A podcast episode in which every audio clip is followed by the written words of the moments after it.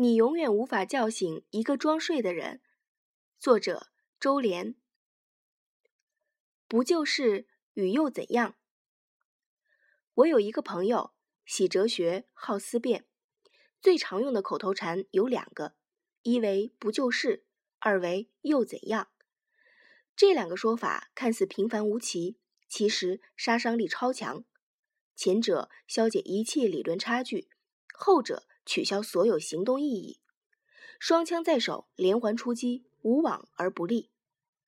前不久，他来信说，禁读《杨宪益传》，开始慢慢了解那些不曾知晓的历史。但转念一想，政治不就是权力之争吗？谁比谁更具道德优势呢？再者说了，虽然每个人都有权利知道真相，但或许不了解真相反倒比了解好。了解了。又怎样？或者继续遮掩，或者告白天下，但是到底哪一种对人们更好，却也未为可知。细心的读者应该能够从中发现“不就是”与“又怎样的”踪迹。政治不就是权力之争吗？所以谁都别太把自己当根葱，充其量五十步笑一百步，彼此彼此。了解真相或许是重要的。但了解了又怎样？既然行动是没有意义的，我们注定无法改变这个世界，还不如在一块红布下安心过活。如果慧根足够，没准儿还能在红尘白浪两茫茫的自我慰藉中过上幸福人生。不就是与又怎样的逻辑看似深刻，但仔细想想错漏百出。谁说五十步和一百步没有区别？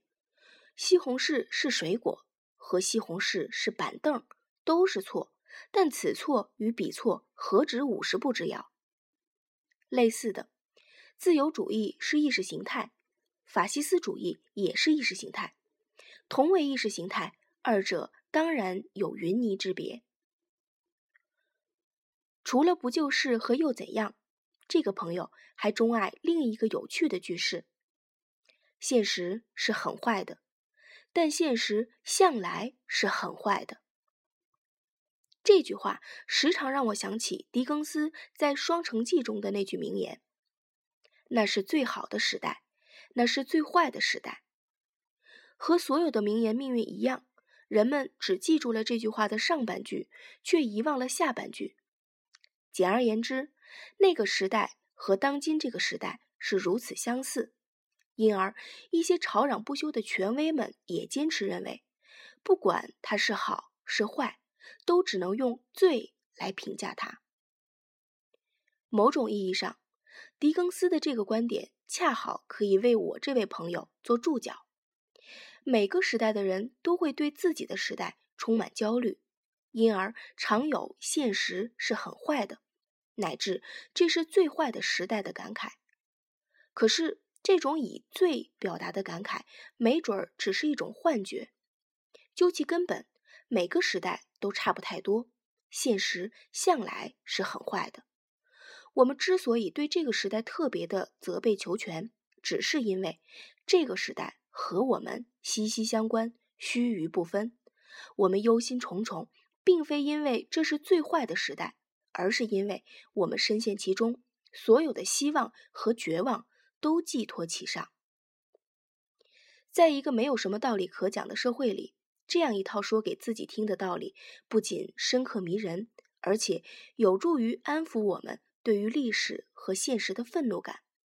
相比之下，在孟京辉导演的一个无政府主义者的意外死亡中，疯子为那个被自杀的无政府主义者设计的自杀理由，就显得太过直白和浅俗。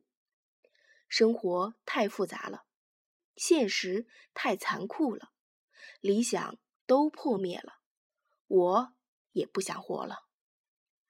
这种非要撞出个鱼死网破、你死我活的逻辑，一点儿都不中国。孟子在和弟子公孙丑探讨仁政的时候说：“人皆有不忍人之心，先王有不忍人之心。”斯有不忍人之正矣，以不忍人之心行不忍人之政，治天下可运之掌上。孟子的这套道理有没有说服历朝历代的皇帝们？我不知道。我所知道的是，善良淳厚的中国百姓一直在抱着最深沉的不忍人之心去体恤统治者，总是积极主动的为他们寻找开脱的理由。现实是很坏的，但现实向来是很坏的。对错是非，往往就在这一转念间模糊了界限。进而为自己的犬儒主义赢得了许多绕来绕去的理由与借口。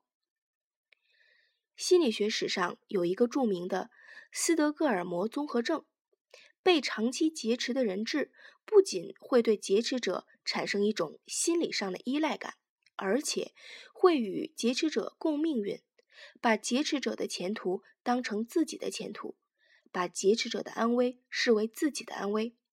如果这个理论成立，那么从犬儒主义者到国家主义者的转变，简直就是顺理成章、水到渠成。我曾经劝告那位朋友，人生观和世界观的问题没法用三言两语打发，但至少我们可以从最初级的语言习惯做起，比方说，一个月内禁止自己使用“不就是”和“又怎样”。在一转念思考更复杂的问题之前，先诉诸自己最直接的是非善恶感，没准儿一个月后，他会有所改变。二零一零年，